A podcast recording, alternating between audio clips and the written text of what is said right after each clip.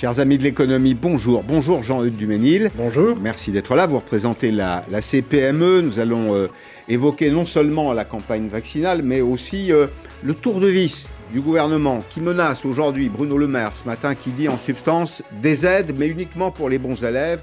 Ceux qui ne respectent pas les règles du confinement, les restaurateurs par exemple, passeront devant la glace, si vous me passez la, la formule. Et puis je recevrai François Baird euh, juste après vous. François Baird est un ancien officier de la Légion a créé une société aujourd'hui et une école, l'école du discernement. On se demandera, puisqu'on est au milieu du champ de bataille, ce qui se passe dans la tête du chef, et puis on se posera une question simple mais essentielle. Comment entretenir le moral des troupes? Les troupes, c'est nous, évidemment, et il faut que le chef nous parle. Et puis dans la deuxième partie de l'émission, Emmanuel Combe qui publie Souveraineté économique entre ambition et réalité. C'est avec Sarah Guillou de l'OFCE et c'est à la Fondation pour l'innovation Ces deux informations industrielles et sanitaires pour commencer. Pfizer BioNTech va bien tenir ses engagements contractuels et fournir 75 millions de doses de vaccins additionnel à partir du mois d'avril. La production euh, devrait être lancée très rapidement. Et puis hier, AstraZeneca a annoncé 9 millions de doses en plus pour le premier trimestre. Alors ne nous laissons pas abuser par les formules et par les mots. Les 75 plus 9 égale 84 ont bien été commandés et payés. Et puis une ouverture, le vaccin AstraZeneca pourrait être administré par les pharmaciens pour les moins de 65 ans si la haute autorité de santé donne son feu vert, ce qui devrait être le cas dans les jours qui viennent. Jean-Hugues Duménil, merci d'être là. Reconfinement ou pas, euh, les mouvements d'insoumission se multiplient. Ils sont très marginaux pour le moment. On les montre, évidemment, parce que c'est important, c'est un élément de, l'actualité. Les ministres, eux, rappellent euh, la règle, soutien à l'économie, mais discipline. Écoutez d'ailleurs, Bruno Le Maire, il était ce matin sur euh, RTL, il avertit donc le gouvernement est généreux, vous donnerez votre avis, vous me direz si c'est le cas ou non. En échange, il attend de la discipline des professionnels. Et puis juste après, vous allez entendre la réaction d'un restaurateur.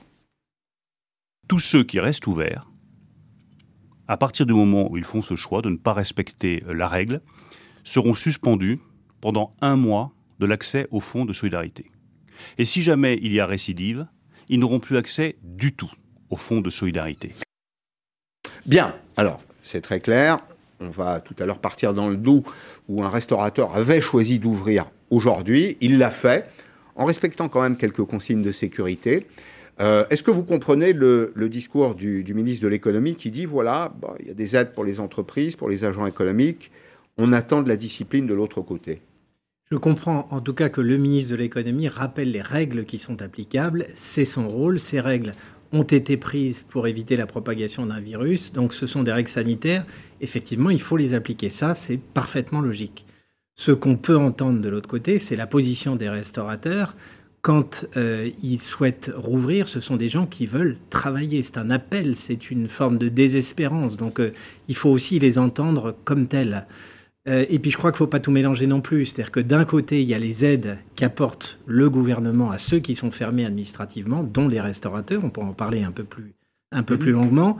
Et puis, il y a les sanctions éventuelles. Mais il ne faut pas mélanger les différents sujets. Ceux qui ne respectent pas les règles sont sanctionnables. Et ceux qui sont en difficulté, il faut absolument les aider. Ça, c'est quelque chose d'essentiel.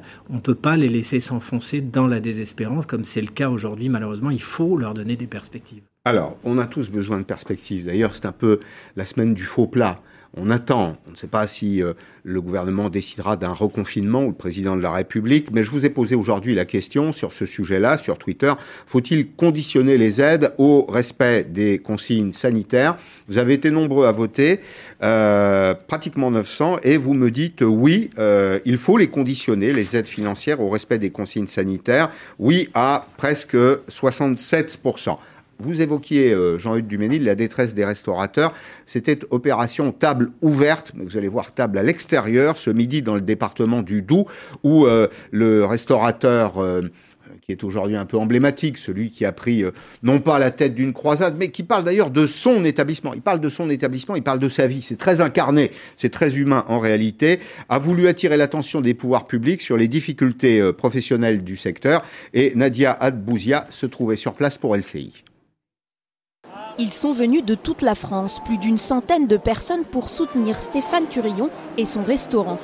Cette dame a fait près d'une heure de route pour être présente. Je les soutiens parce qu'ils vont mourir. Ça ne sert à rien de fermer les restaurants. J'ai pris une journée de congé pour être de nombreux restaurateurs ont également fait le déplacement, comme Jean, venu d'Annecy.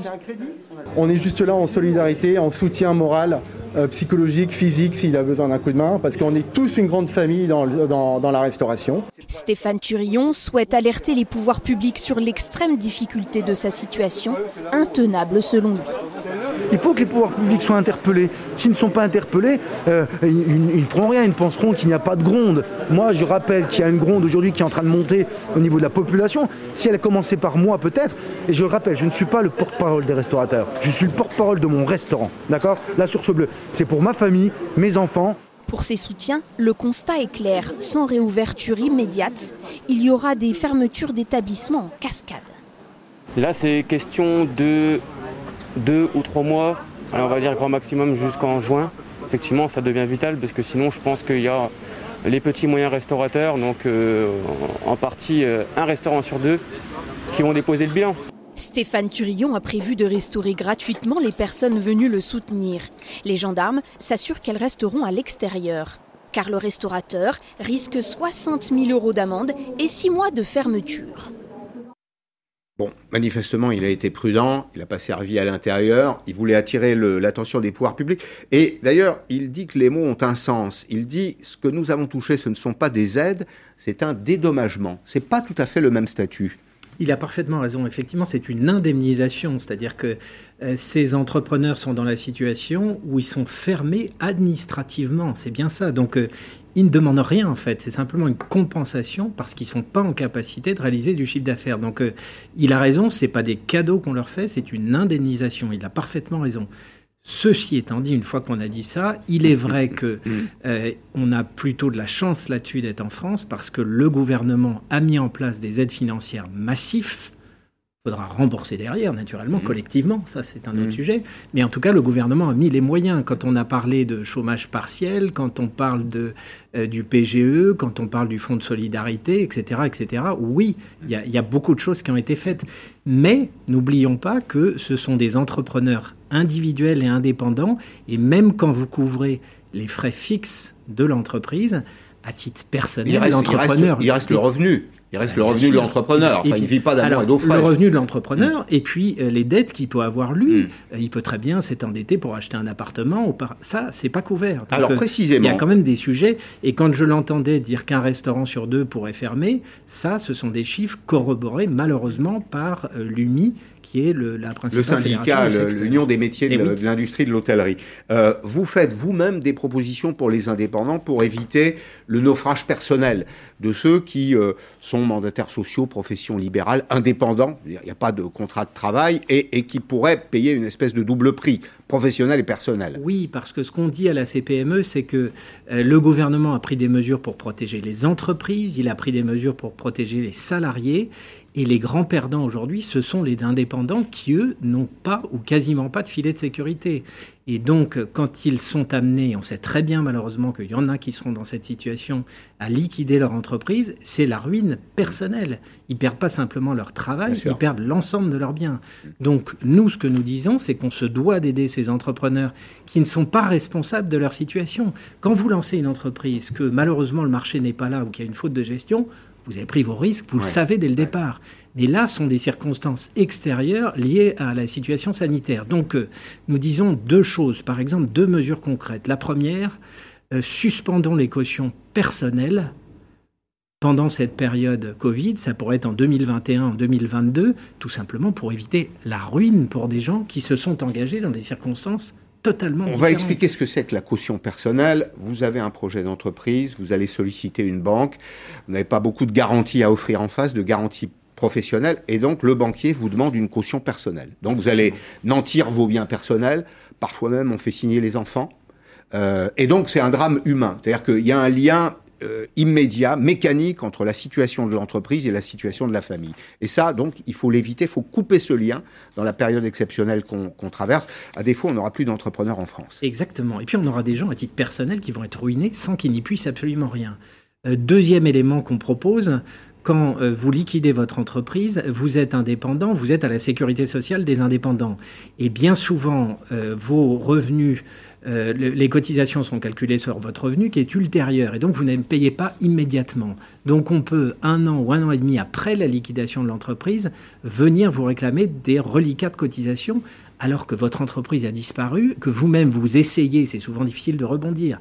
Donc là aussi ce qu'on dit, c'est que au moins dans cette période, quand l'entreprise est liquidée, on doit en même temps stopper les dettes sociales qui doivent être arrêtés avec la disparition de l'entreprise, tout simplement. Là aussi, il faut faire une petite leçon de choses économiques.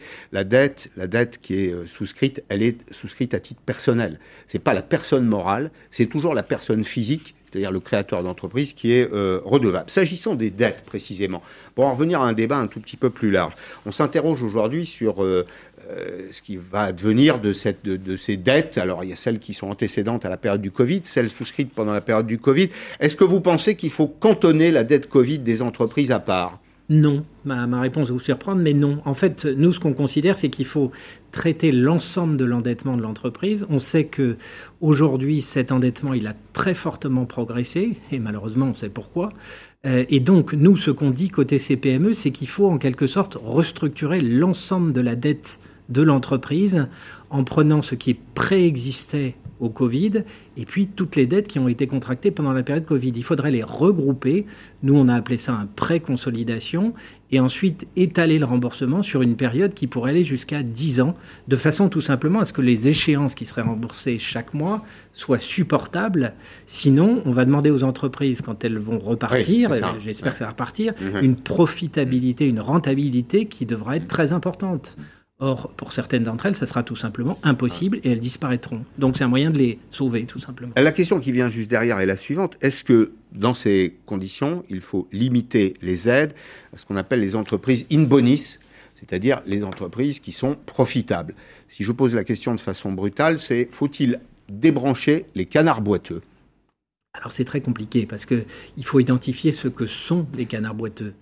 Euh, des entreprises dont l'exploitation est structurellement euh, déficitaire. Ce qui, vrai, qui n'ont jamais gagné d'argent et qui ne peuvent pas en gagner. Ce qui est vrai, c'est quand vous regardez les chiffres, euh, bon an, mal an, il y a à peu près 50 000 entreprises qui disparaissent chaque année. de temps en temps, c'est un peu plus, de temps en temps, c'est un peu moins. Cette année, en 2020, il y en a eu 30 000, donc 20 000 de moins que d'habitude. Donc ça veut dire que des entreprises qui, malheureusement, structurellement étaient, étaient vouées à disparaître, en raison des soutiens dont elles ont bénéficié, n'ont pas disparu. Mais il est évident que quand ces aides vont s'arrêter, ces entreprises-là ne seront pas en capacité de rembourser. Donc, et on aura arrosé le sable. Et on aura arrosé le sable. Alors en même temps, on aura maintenu euh, des emplois pendant une période supplémentaire, c'est ce qu'on peut se dire. Et on peut aussi se dire que peut-être que quand ces entreprises disparaîtront, la reprise sera là, ça sera plus facile de rebondir, à la fois pour les salariés et les entrepreneurs. Et, puis en ce qui concerne l'identification de ces entreprises, qu'on peut appeler des entreprises zombies, où il y a eu tout un tas de termes, comme vous, je, pense que les banquiers se chargeront de faire le tri assez facilement. Euh, et on n'a pas besoin de le faire à leur place. Je leur fais confiance sur ce point-là. Est-ce que vous attendez euh, dans les, les, entreprises de la CPME un reconfinement? On le craint, on le craint. Euh, alors après, on verra comment évolue la situation sanitaire. Là, la décision qui a été prise précisément d'éviter le reconfinement, elle va dans un sens, en tout cas sur le plan économique, qui nous paraît euh, beaucoup plus sain, bah, parce qu'on sait que quand on reconfine, c'est une catastrophe pour tout un tas de secteurs d'activité. Donc ce qu'on espère, c'est que on va éviter la propagation du virus avec les mesures qui ont été prises et qu'on va éviter le reconfinement. Après, on n'est pas des voyants et vous savez comme moi que ça dépend de l'évolution, mm. notamment du fameux variant britannique. Bien sûr. Ça dépend pas de nous. De, variables qu'on ne maîtrise pas. Mais précisément, quand on est euh, face à un risque majeur, est-ce que la bonne idée, c'est pas de prendre tout de suite des mesures un peu radicales Imagine le calendrier, plus vite les mesures radicales seront prises, plus vite elles auront donné des effets, plus vite les entreprises, le marché pourra repartir. Est-ce que c'est pas un calcul euh, au fond de bon sens là Ça peut être un calcul, mais en même temps, je vous rappelle quand même qu'on en serait au troisième confinement. Et donc ce calcul-là, il a déjà été fait deux fois. malheureusement, on ne peut pas dire que c'était couronné de succès. Donc euh, là, ce qu'on essaye là, c'est ne pas mettre à l'arrêt l'économie et en même temps renforcer les mesures pour éviter la propagation du virus. Donc euh, espérons que ça fonctionne et espérons que les gens se responsabilisent, aussi bien par exemple sur le télétravail, que voilà, c'est ce qu'on souhaite. Est-ce que les contacts que vous avez avec le gouvernement sont suivis, sont bons, sont intenses, coopératifs? Oui, on a énormément de contacts, bien entendu, avec Pourquoi le vous gouvernement. bah parce qu'on en a beaucoup. Ça, bon, on en a beaucoup. Alors après, plutôt bon signe. Hein oui, oui, oui. Il y a des mesures qui sont prises, qui sont hmm. intéressantes. Globalement, encore une fois, le gouvernement a fait le job pour les entreprises. Après, euh, il y a les fameux trous dans la raquette, et il y en a beaucoup. Hmm. Euh, vous avez par exemple les professions qui sont arrêtées, fermées administrativement, et puis il y a toutes celles qui réalisent tout ou partie de leur chiffre d'affaires avec ces professions arrêtées administrativement. Et là, malheureusement, on n'a pas encore vraiment trouvé la martingale pour toutes ces entreprises. Après, on a euh, les mesures qui ont été annoncées ce week-end sur les centres commerciaux. Le ministre Bruno Le Maire s'était engagé dans un premier temps, en tout cas avec nous, à couvrir l'ensemble des loyers euh, des commerçants qui seront concernés. Puis il l'a répété. ça fera 25 000. Il l'a répété. Oui, il l'a répété, ce matin sur RTL. Mais j'espère que ça sera intégralement couvert. Aujourd'hui, il y a un dispositif qui a été mis en place, qui est pas mal, qui consiste à dire que si le bailleur renonce euh, à percevoir l'ensemble du loyer, l'État prend à sa charge 50% et donc redonne ces 50% exactement au bailleur, ce qui est plutôt pas mal. Mmh. Mais malheureusement, ça ne couvre pas euh, tous les cas de figure. Là, on parle des centres commerciaux qui sont gérés souvent par des foncières et qui louent à des commerçants indépendants. Mmh. Donc il va falloir qu'il y ait une prise de responsabilité sur euh, ces foncières par rapport aux indépendants qu'elles abritent qui sont fragiles. Dernière question, Jean-Hugues Duménil. Il y a beaucoup de tensions en ce moment, vous sentez peut-être comme moi aussi monter, on l'évoquait tout à l'heure, quelques mouvements d'insoumission. Pour le moment, ce sont des mouvements d'humeur. Euh, combien de temps pouvez-vous euh, survivre encore dans ces conditions? C'est-à-dire en mode dégradé? C'est difficile à dire parce que ça dépend évidemment du secteur d'activité, ça dépend de la fragilité des entreprises ou pas avant la crise.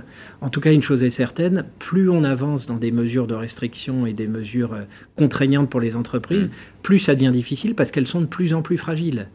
Euh, et donc, qui dit fragilité des entreprises dit aussi une forme d'exaspération des entrepreneurs. Euh, les gens qui sont à la montagne, par exemple, ils en ont, pardon, mais ils en ont très gros sur la patate. Ils ont du mal à comprendre. Ils ont du mal même à comprendre les mesures sanitaires qu'on leur impose. Donc, euh, on parlait tout à l'heure de perspectives. Je pense que pour redonner de l'espoir, il faut à la fois des perspectives et donner du sens également aux mesures qui sont prises. Et là, peut-être que le gouvernement pêche de temps en temps par manque de, pédagogie, disons. C'est difficile, mais c'est parce que c'est difficile qu'on le fait. Merci beaucoup. Merci Jean-Hugues Duménil. Vous l'évoquiez, le mécontentement des saisonniers, des professionnels du secteur de la, de la montagne. Alors, euh, a priori, les stations sont ouvertes, mais les remontes pentes ne fonctionnent pas. C'est difficile de faire du ski dans de telles euh, conditions. Eh bien, les, les saisonniers ont installé un barrage filtrant à l'entrée de l'autoroute A43 depuis ce matin. Alors, vous voyez qu'il y a de la neige. C'est un peu rageant d'ailleurs, parce que c'est l'hiver où il y a beaucoup de neige, où on pourrait faire du ski, que finalement, on va euh, arrêter les tire-fesses et les remontes de pente. Euh, l'autoroute est bloquée là, tel que vous le voyez sur les images, au niveau du tunnel du Fréjus en Savoie. Et le délégué Force ouvrière que vous allez entendre plaide pour que les Français puissent aller faire du ski. Aujourd'hui, ce que l'on dit au gouvernement, on ne peut pas continuer comme ça. On va essuyer les plâtres. Donc autour du mois d'avril, il va y avoir une catastrophe sociale. Et je ne vous parle pas de la catastrophe économique. Si on est saisonnier permanent, qu'on a le, la chance de travailler l'hiver, l'été, on peut travailler jusqu'à 7 à 8 mois. Et là, voilà, on n'a que ça euh, pour vivre. Après, euh, quand on est au chômage, euh, moi personnellement, je touche 900 euros par mois. Hein. donc, si je ne travaille pas en saison, je ne peux pas vivre après. Cher François Bert, bonjour. Bonjour. vous êtes un ancien officier de la Légion étrangère. Vous avez fondé l'école du discernement. Vous avez reçu dans cette euh, émission. Je vais me servir de votre, de votre tête de stratège pour essayer de comprendre ce qui se passe dans le pays. Avec, j'ai trois questions. Trois questions toutes simples. Face au risque, quelle est euh, la mission du chef éclairé après tout, le président de la République nous a dit que c'était une espèce de champ de bataille. On va faire une revue de détail, d'ailleurs, pour être très précis. Mhm. Je vous demanderai comment maintenir le moral de la troupe. C'est mhm. absolument essentiel. Là, on vient d'évoquer avec Jean-Hugues Dubuisson des petits mouvements d'insoumission. On voit bien que euh, il n'y a pas toujours beaucoup de discipline dans les rangs. En tout cas, quelques-uns euh, songent à sortir du rang, et puis on se demandera quelle doit être la relation euh, entre le chef et la troupe sur le champ de bataille, et est-ce que limiter la casse est une véritable stratégie? Alors, quelques balises précisément pour euh, comprendre. Psychologie, économie riment ensemble là en ce moment. Euh, quel est l'état du front? Ben, Regardez quel est l'état du front. Il y a une stabilité relative dans la progression du virus, ça c'est le premier élément, c'est un élément sanitaire. Deuxième élément, ben, des variants l'ennemi a changé de visage. Mmh. Il s'est transfiguré, il a changé, ce sont ses variants. Vous voyez, dans le Kent, par exemple, dans le mmh. sud de l'Angleterre, le taux de reproduction est de 1,5 et puis il y a une pénurie de, de vaccins. Alors, face à un champ de bataille comme ça, qu'est-ce qui se passe dans la tête du chef, François Bert Que doit-il décider? Bah, pour moi, il faut qu'il décide à proportion du contexte. C'est ça qu'il faut comprendre. C'est-à-dire que le gros danger des dispositifs politiques, c'est de faire ce que j'appelle des paquebots dans des cris grecs. C'est-à-dire des choses parfaites qui ne peuvent pas sortir. Des choses qui sont démesurées par rapport à la réalité du risque. Et pour prendre une image encore plus basique, on n'écrase pas un moustique avec une masse. Mmh. Voilà. Et donc, il y a un moment donné où il faut proportionner l'action à hauteur de contexte plutôt que de partir dans des choses trop sophistiquées. Si on reprend, là, je vois qu'on vient de resserrer, de fermer les frontières, de refiltrer. Euh, quand on sait qu'il y a un virus au départ qui vient de Chine et que ben, c'est là qu'on aurait dû concentrer nos efforts dès le départ plutôt que tout de suite paralyser le pays, etc. Donc, euh, on a une évolution, on l'a dit, on a une évolution progressive des contextes avec des dangers qui évoluent. Là, je vois qu'il y a un variant, mais mhm. qui ne remet pas en cause fondamentalement le fait que 92% des morts que nous avons, c'est plus de 65 ans, 78%, c'est plus de 75 ans. On est en train de paralyser un pays entier sur euh, un virus qui touche essentiellement des personnes âgées et qui touchent essentiellement des cas de comorbidité. Mmh. On nous rabat les oreilles sur des chiffres de contamination qui sont non pertinents parce que la plupart des gens voient passer le virus sans même s'en apercevoir. Mmh. Il faut concentrer ses efforts pour moi sur justement la protection des personnes les plus exposées.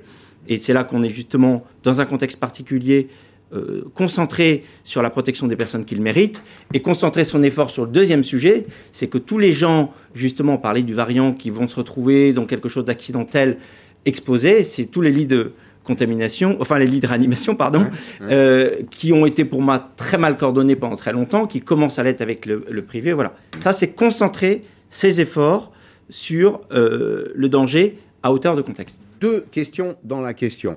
J'ai cette formule euh, du directeur médical de, crise euh, à l'assistance publique hôpitaux de Paris qui dit Je crains que nous ne soyons dans un biais cognitif. Oui, que c'est ce qu'on sait, à peu de choses près, euh, qui est de refuser d'envisager le scénario le plus sévère. Est-ce qu'on ne fait pas du déni? Pour moi, on fait, enfin, on fait plutôt de l'obstination. C'est-à-dire qu'en fait, moi, j'avais formulé ça comme ça en disant le vertige du microscope ou la tyrannie du pixel, c'est-à-dire que euh, c'est pas parce qu'on a donné la parole à beaucoup de médecins sur la crise actuelle qu'on doit ne voir plus que ça. Il y a toute une réalité de pays qui est là et que c'est pas parce que on est les yeux rivés sur le chiffre à longueur de journée qu'il n'y a pas autre chose. Il y a d'autres choses à écouter. Il y a un mouvement, il y a un peuple qui vit. Euh, vous voyez, on parlait de montagne juste avant. Moi, j'ai une image. Hein. Euh, il y a deux types d'épreuves. Hein. Il y a les épreuves qui viennent de la montée, il y a les épreuves qui viennent du sac. Là, on part avec un sac à dos qui est tellement mm. chargé mm. qu'on se crée dès le départ des, difficultés qui épuisent tout le monde. On parle aussi de la manière dont on peut, on peut battre le, virus, etc. On ne se bat pas comme contre un virus si on est enfermé chez soi dans une position défaitiste à se faire rabâcher les oreilles en longueur de journée sur ce qu'on a mal fait. Donc, sur la réalité du danger, je pense qu'il n'y a pas de déni. Au contraire, on est, on est euh, tout le temps en train de focaliser ah, sur bah, ce et, et, on a on a oublié tout ce qu'il y a autour, c'est oui. ça? C'est-à-dire qu'on avait évoqué ça la dernière fois. Une crise, ça évolue. Il y a une logique de centre de gravité de l'action. Et là, le centre de gravité de l'action, ce n'est plus. On est sur 60. Faut dire les choses. On est sur 75 000 morts. Il y a 140, 157 000 morts du cancer chaque année. Encore une fois, sur une population ciblée. À quel moment on fait un pas de recul On arrête d'écouter le défilé des bouses blanches pour dire que là, il y a tout un pays qui est paralysé par cette affaire-là, qui se fait matraquer avec un potentiel considérable. Il faut libérer ça. Alors précisément, euh, j'entends de plus en plus cette expression, on a pris des mesures pour limiter la casse. Est-ce que dans l'esprit d'un militaire sur un champ de bataille, puisqu'on essaye de, trouver des analogies, est-ce que limiter la casse, c'est un objectif? Euh, non, c'est pas un objectif principal. C'est-à-dire que bien sûr qu'il y a une logique de protection, mais vous voyez, la France est encore marquée par la ligne Maginot. On n'est qu'en position défensive. On n'est qu'en position de, protection. Dans les principes de la guerre, il y en a un qui est clé qui s'appelle la liberté d'action, reprendre l'initiative. La ligne Maginot, vous savez, ça n'a jamais empêché les Allemands de contourner pour arriver. Non. Et non seulement ils sont arrivés, mais en plus on était dans une position attentiste. Donc, définir une stratégie en disant on veut juste limiter la casse, c'est une position de défaite. Qu'est-ce qui fait que les gens se lèvent? C'est le goût de la victoire. D'ailleurs, c'est ça le boulot d'un chef. Hein? On est capable quand même d'applaudir 11 millionnaires qui courent derrière un ballon. On est bien capable de se lever pour davantage. Donc, fondamentalement. Vous êtes sévère, vous êtes Voilà. sévère pour les footballeurs. Euh, je- J'en profite précisément pour poser l'autre question. Oui. Comment, dans ce contexte que vous décrivez, et c'est absolument essentiel, je vais essayer de dire pourquoi, on maintient le moral des troupes? Le moral des troupes, d'abord, qui c'est la troupe? La troupe, c'est vous et moi. C'est tous les Français, c'est tous ceux qui nous écoutent, qui sont des agents économiques. Et chaque geste d'un agent économique laisse une empreinte sur le marché. Quand vous consommez, ça laisse une empreinte. Quand vous épargnez, ça laisse une empreinte. Quand les entrepreneurs, comme euh, Jean-Luc Duménil l'a dit tout à l'heure, continuent de produire, ça laisse une empreinte. Donc, le moral, le moral des troupes dans une situation comme celle-là, c'est absolument central. Qu'est-ce qu'il faut faire pour le maintenir à un haut niveau? Pour moi, il faut développer ce que j'appelle l'intelligence de l'envie. Hein, pour prendre une formule, euh, il faut apprendre à être un surfeur de vie beaucoup plus qu'un galérien du mérite. Vous voyez Donc, euh, régénérer l'envie, c'est donner aux gens, d'abord, et c'est le point clé, une parcelle d'autonomie. Je vous raconte une anecdote là-dessus. J'étais une fois sur un camp militaire et j'arrive, il y avait un soldat. Son dispositif ressemblait à rien en moins bien, comme dit mon cousin, c'est-à-dire pas grand-chose. J'avais deux options. Soit je faisais le petit contrôleur, on parlait des sanctions, et je lui disais ça va pas, il faut changer ci, ça ou ça. Quelqu'un dit ok, je suis nul, mais je bougerai pas. Hein. Soit je faisais l'excès inverse, qu'on trouve aussi de démagogie tout va bien, mon chéri, continue, et ça changera pas. Je lui dis cette phrase qui, pour moi, je pense, est magique dans la manière dont on met en mouvement les gens en en management, mais ça vaut aussi au niveau du pays. Je lui ai dit explique-moi ton dispositif. Je ne doute pas un seul instant que tu ne sois capable. Je te redonne ta parcelle de règne. Explique-moi comment toi, sur la parcelle qui te concerne, tu vas faire les choses. C'est ce qu'il faut dire. Moi, j'ai été bluffé de la manière dont toute une partie de nos contemporains ont été capables de se battre, d'imaginer je ne sais combien de choses. Vous croyez sincèrement qu'en leur disant on va plus vous contrôler parce que vous faites vraiment mal ça, vous allez les faire se lever? Vous allez les faire se lever quand vous allez leur dire explique-moi ton dispositif. Je sais que tu connais ton affaire. Je sais que tu vas trouver des solutions. Et c'est ça qui fait que les gens se lèvent. C'est qu'on leur laisse une parcelle de règne. D'où le succès de l'essai de Mathieu Laine en ce moment sur l'État nounou. Ça se vend beaucoup. Il y a une espèce de traînée de poudre. Il sera d'ailleurs ce soir à 19h euh, chez, chez David euh, Pujadas. Et c'est c'est lui qui a théorisé l'État nurserie. C'est-à-dire que, au fond, l'État qui infantilise un peu. Je crois même que c'est le titre de son ouvrage. Arrêtons avec l'infantilisation. Vous dites donc que le discours actuel doit changer de tonalité, de registre. Clairement. Discours de mobilisation. Je te prends avec moi et on fait les choses ensemble et non pas de discours de culpabilisation. Voilà, je me cible sur ce qui doit être protégé. Tous les autres, je dis, je vous fais confiance, on va le voir ensemble. C'est pas je laisse faire. Ouais. Vous voyez L'excès, c'est la fausse subsidiarité qui dit je laisse faire, je regarde rien. L'excès opposé, c'est je contrôle tout. C'est ni l'un ni l'autre. Explique-moi ton dispositif. Je suis ton chef. Je demande que tu me rendes compte de ta parcelle. Par contre, je te laisse roi sur ta parcelle. Bien, alors, on va regarder euh, cette euh, infographie, c'est la deuxième, qui peut être euh, comme une espèce d'outil d'aide à la décision. Dans la vie économique, parfois, on s'aide avec des indicateurs, on a des points clés, on les observe. Ce qu'on sait aujourd'hui, regardez, par exemple, dans la décision qui doit être prise dans les jours qui viennent, euh, en termes de mobilité, la mobilité, vous voyez, c'est la première colonne. La mobilité, c'était la capacité des individus à bouger. Premier confinement, moins 65%. Vous avez raison, paf, le pays est sous cloche. Activité, moins 30%. Deuxième confinement, moins de mobilité, c'est vrai, mais seulement moins 30% et moins 12% euh, d'activité. Comment doit s'établir la relation entre le chef et la troupe pour vous militaire, mais utilisons euh, les techniques du champ de bataille dans la situation qui est la nôtre aujourd'hui, pour faire en sorte que le pays retrouve de l'unité. Pour moi, en fait, il faut, c'est intéressant, on parlait de la contrainte tout à l'heure, c'est que, en fait, quand un chef émet une parole, ça s'appelle un ordre.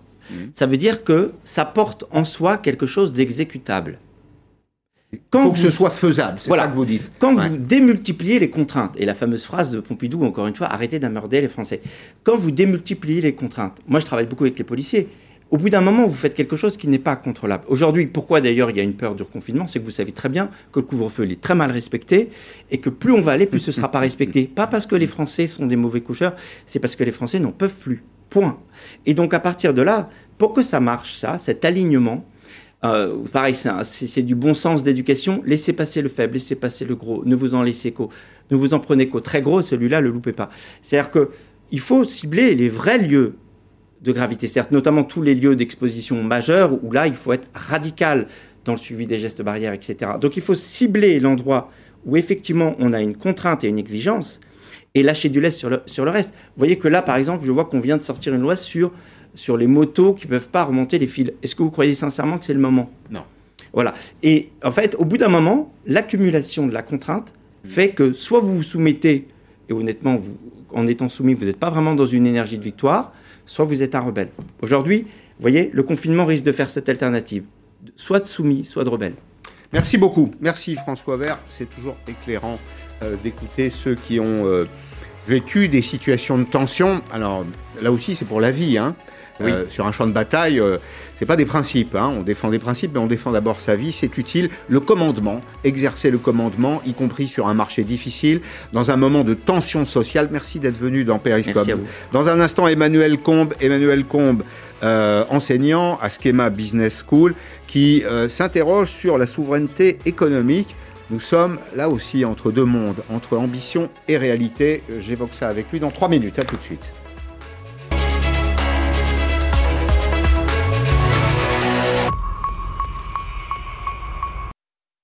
Soyez bien.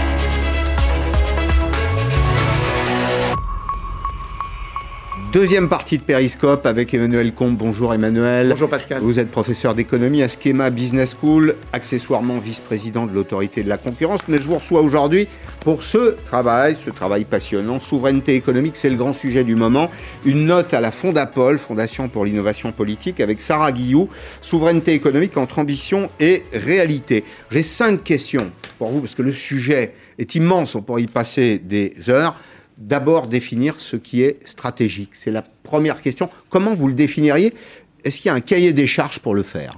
Oui, Pascal, je pense que si on veut avoir une définition économique de la notion de stratégique, il faut se poser la question suivante. Est-ce que je suis complètement dépendant d'un fournisseur étranger à titre exclusif? Donc il y a la notion, au fond, de je n'ai pas le choix, je suis pieds et poings liés. Prisonnier. prisonnier. Je suis prisonnier et est-ce que ce bien est absolument euh, indispensable? Si vous arrivez à cette conclusion, alors vous pouvez considérer que le bien est stratégique. Hmm. La direction générale du Trésor s'est livrée à ce petit exercice. Elle a pris 4927 produits que nous importons. Elle a appliqué cette grille de lecture. Donc tout d'abord, est-ce que c'est un produit absolument indispensable? Est-ce que nous pouvons diversifier nos approvisionnements? C'est ça qui est important. La dépendance, ça n'est pas d'avoir un seul fournisseur, c'est d'avoir le choix. Et elle arrive, tenez-vous bien Pascal, à la conclusion que 12 produits pourraient être considérés comme vulnérables. Ce que je suis en train de dire, c'est je ne dis pas que la souveraineté n'est pas un concept. Attention à ne pas lui donner trop d'importance. Pour moi, la souveraineté, c'est quelque chose une politique de souveraineté, c'est quelque chose d'assez résiduel. Ou alors, Pascal, on a une autre définition de la souveraineté, mais c'est pas du tout celle qu'on entend. Le souverain, c'est celui qui est puissant, et ça revient à dire un pays qui est riche, il impose ses normes, il impose ses produits mmh. au reste du monde. C'est une souveraineté offensive. Riche d'argent et riche d'innovation éventuellement. les exactement, exactement. Mais si on entend la souveraineté au sens entre guillemets défensif, ça ne peut être que mm. résiduel. Il me semble que c'est finalement ce que fait le gouvernement français, parce que regardez, on a des débats le matin, midi, le soir sur le terme de souveraineté, mais quand on regarde finalement la politique qui est mise en œuvre, elle est assez modeste. On parle de 30 relocalisations, me semble-t-il, mm. pour 140 millions d'euros, et pour 2000 créations d'emplois. Donc attention à ne pas faire de la souveraineté l'alpha et l'oméga comme si les industries allaient revenir en France. C'est un peu pour eux, souveraineté, souverainisme. Il y a une espèce de, comment dire, une dérive. Ça, c'est la dérive. Hein, c'est la dérive. La, souveraineté peut être acceptable quand elle est serriée, quand elle est cantonnée à des biens stratégiques. Et le bien stratégique, par essence, c'est le domaine militaire. Il n'y a pas de débat si vous revenez à l'esprit de la loi. La santé ne l'est pas La santé éventuellement, mais si vous revenez à l'esprit de la loi, le code monétaire et financier disait quoi? Je peux restreindre les investissements étrangers lorsqu'ils portent atteinte à la sécurité nationale et à la défense. Vous voyez, dans ce cas-là, il n'y a pas de sujet. Quand on hmm. s'oppose au rachat d'une entreprise française, je crois que c'est euh, euh, Photonis, au motif qu'il y aurait des applications militaires, je ne pense pas qu'il y ait de sujet. Par contre, lorsque l'on bloque un Canadien, Jusqu'à preuve du contraire, on n'a pas de conflit avec le Canada. Dans un secteur en l'espèce la distribution, on a quand Très même concurrentiel. très concurrentiel. Ouais. On voit Mm. mal. Pour moi, c'est une conception trop extensive de la souveraineté. Quand tout devient souverain, quand tout devient stratégique, plus rien ne l'est. Oui, c'est ça. Photonis, c'est de la vision nocturne. Tout à fait. C'est pour ça que c'est d'ailleurs euh, homologué défense nationale et euh, c'est de l'imagerie médicale. Exactement. Alors, euh, deuxième point dans cette note, donc à la Fondapol, relocalisé, décarboné, rapatrié. Vous pourrez peut-être m'expliquer la, la trilogie. Vous dites, vous rappelez l'histoire d'ailleurs. Hein, Colbert revient d'une certaine façon. Colbert avait cette idée simple qu'il suffisait de bloquer les importations et de continuer à exporter. Simplement, vous dites, vous, le couple, enfin, import-export, le truc marche en couple. Ça, c'est très important, Pascal. Mm. La performance des exportateurs, paradoxalement, est liée à leur capacité à imposer, à importer notamment des composants. Les deux sont liés. Il faut savoir que lorsque nous exportons, nous avons environ dans les exportations 20% de composants qui sont importés, Ouais. premièrement. Deuxièmement, n'oublions pas que l'importateur, c'est le privilège de l'acheteur plutôt que de faire soi-même. Celui qui importe, c'est celui qui choisit également avec qui il veut euh, signer une, une transaction. Donc attention à ne pas faire des importations un mal absolu. L'importation est nécessaire. Au fond, l'enjeu n'est pas d'importer moins, l'enjeu est d'exporter plus, des produits à très forte valeur ajoutée. Et voyez, on revient, Pascal, à notre sujet.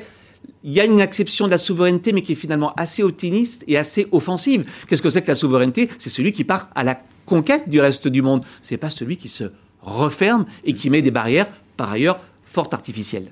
Alors, troisième temps, vous dites en réalité, et c'est un constat un peu contre-intuitif, vous dites en réalité, les entreprises françaises, on peut délocaliser. Oui, c'est Comment, un comment vous l'avez mesuré? Alors, on a regardé les études INSEE depuis 2010. Vous avez eu deux ou trois enquêtes INSEE et on s'aperçoit qu'en réalité, si on raisonne en pourcentage, alors on m'objectera que tout dépend de la taille de l'entreprise, on est aux alentours de 2 ou 3% ce qui n'est pas énorme et c'est même moins que d'autres pays d'Europe. Qui plus est, nous délocalisons assez peu en Chine. Nous délocalisons plutôt à l'intérieur de l'Europe. Alors, vous me direz, mais quel est comment expliquer ce contraste entre la réalité statistique finalement assez mesurée et l'audience médiatique? Mais c'est assez compréhensible. Lorsque vous délocalisez, vous fermez une usine dans un bassin d'emploi local. Et on peut comprendre que localement, c'est un drame pour l'emploi. Mais si on raisonne au niveau macroéconomique, on s'aperçoit qu'en réalité, la France n'est pas désindustrialisée parce qu'elle a délocalisé. Il y a bien d'autres facteurs qui expliquent la- le déclin français. Ce qui veut dire que... Bonne question, mauvaise réponse. Ben ça? oui, ce qui veut dire Ouais. que si on a peu délocalisé, à nouveau,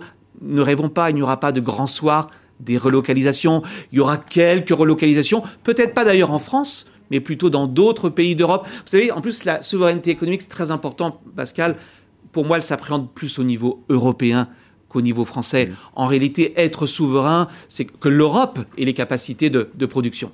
Euh, il y a, vous avez un exemple qui a été très emblématique autour de Béthune, la fermeture de Bridgestone. On a, on a très peu évoqué la création d'une usine avec quelques centaines d'employés, pas très loin, je crois une vingtaine de kilomètres, hein, un peu de choses près, sur des batteries électriques. Comment se fait, comment se fait-il que bah, il y, y ait une telle euh, euh, comment dire dissonance sur, l'écho Je comprends, hein, je comprends parfaitement. euh, une usine ferme, évidemment, ça se voit. Enfin, une usine ouvre, j'ai envie de vous dire, ça se voit aussi, non? Oui, c'est Frédéric Bastiat, hein, il y a le visible et l'invisible. Quand vous détruisez des emplois, et c'est grave, hein, on ne va pas minorer la, la détresse de ceux qui ont perdu leur emploi, mais en effet, vous avez raison, on a tendance à plus voir ce qui ferme que ce qui ouvre. L'économie, heureusement ou malheureusement, mais c'est comme ça, c'est un processus de destruction créatrice. Et vous le savez, souvent c'est mal compris, on dit les économistes n'ont pas de cœur.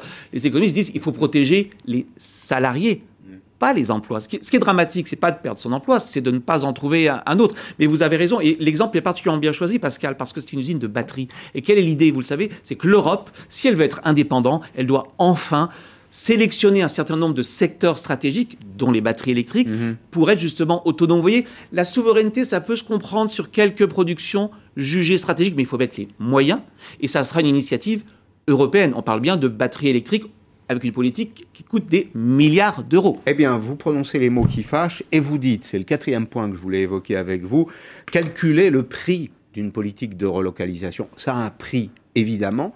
Et deuxième temps, c'est presque la même idée, partager ce calcul avec l'opinion pour que tout le monde soit pleinement informé de ce qui va se passer. Ah, C'est très important ce que, ce que vous dites, euh, Pascal. Quand vous relocalisez, il y aura nécessairement un coût. Pourquoi? Parce qu'en général, vous délocalisez pour des raisons de coût de production.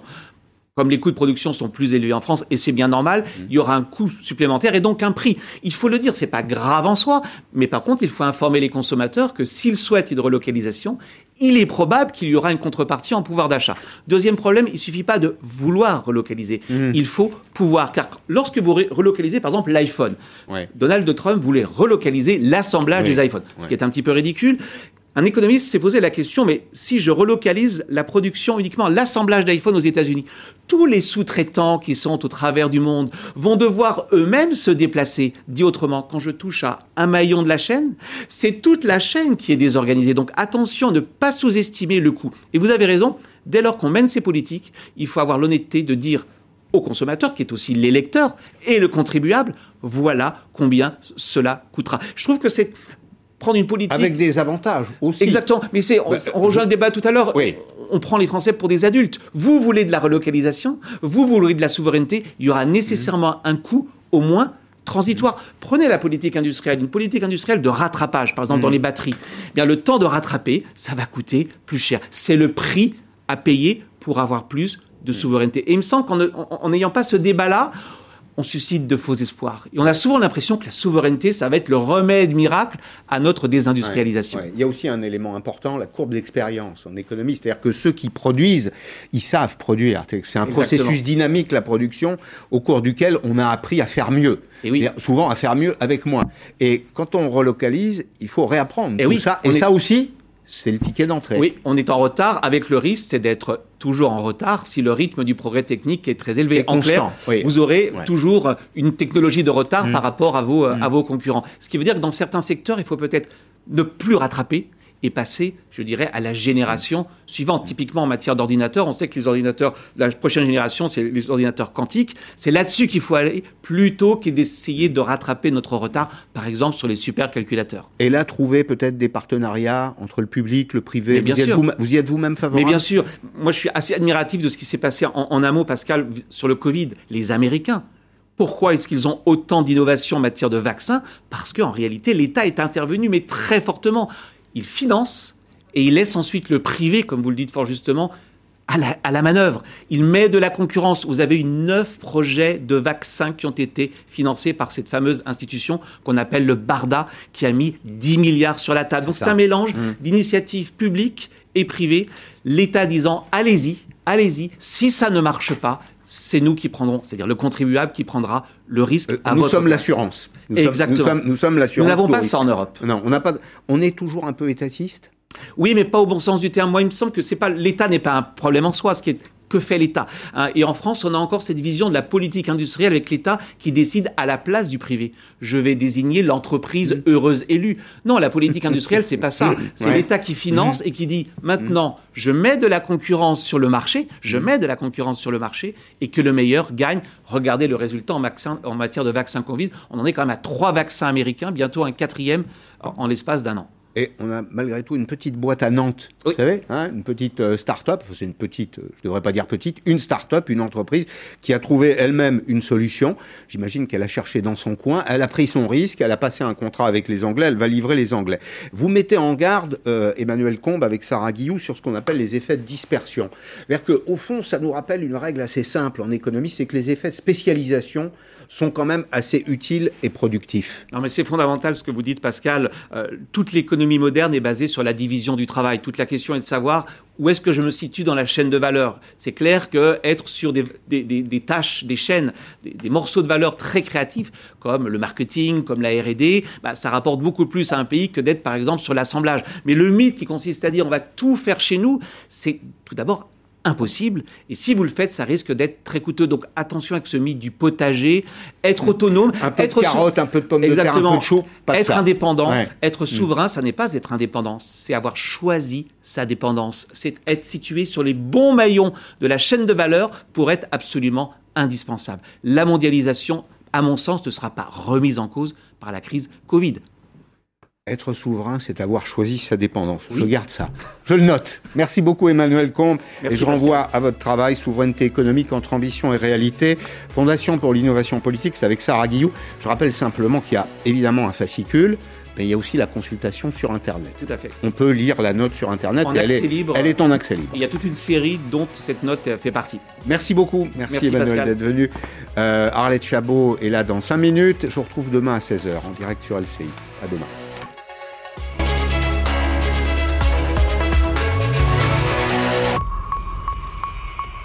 Vous étiez